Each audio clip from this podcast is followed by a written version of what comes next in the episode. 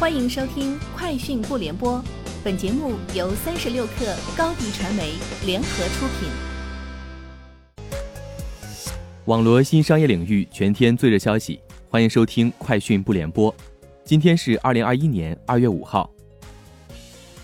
近日，高德打车推出助老暖心车站的线下服务，天津、郑州、昆明等地的老年人已可先行体验。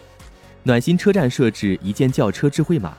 老年人使用支付宝或微信扫码即可进入高德打车小程序助老模式。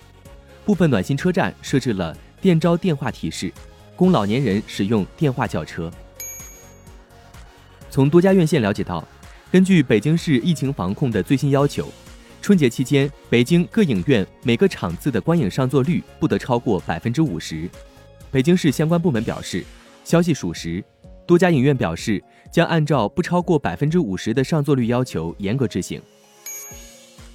YY 直播牛气播大年活动最近启动，该活动将从二月二号开始持续到二月二十六号。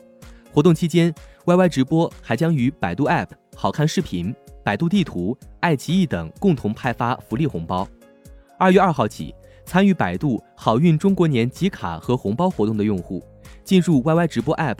参与指定活动就能瓜分二十二亿红包福利。社交电商平台微店正式上线小程序接入微信视频号功能。接入视频号后，视频号博主可成为微店商家的分销商，通过带货变现。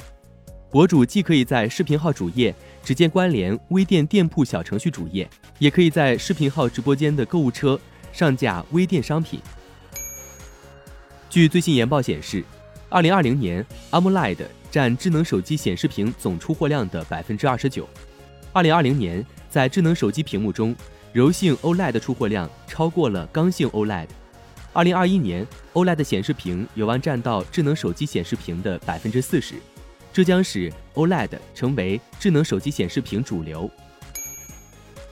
三十六氪获悉，小米公司官方微博宣布，正式发布首款四曲瀑布屏概念手机。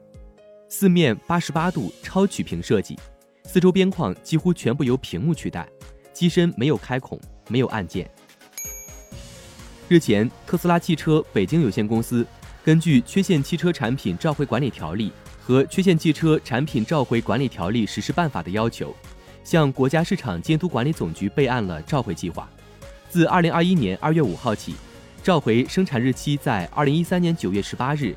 至二零一八年二月二十日期间的部分进口 Model S 车辆，共计两万零四百二十八辆；召回生产日期在二零一六年三月十二日至二零一八年二月十六日期间的部分进口 Model X 车辆，共计一万五千六百九十八辆。以上就是今天节目的全部内容，下周见。欢迎添加克小七微信：qi 三六 kr。加入三十六氪粉丝群。高迪传媒祝大家新年快乐！广告宣传片拍摄制作，请关注微信公众号高迪传媒。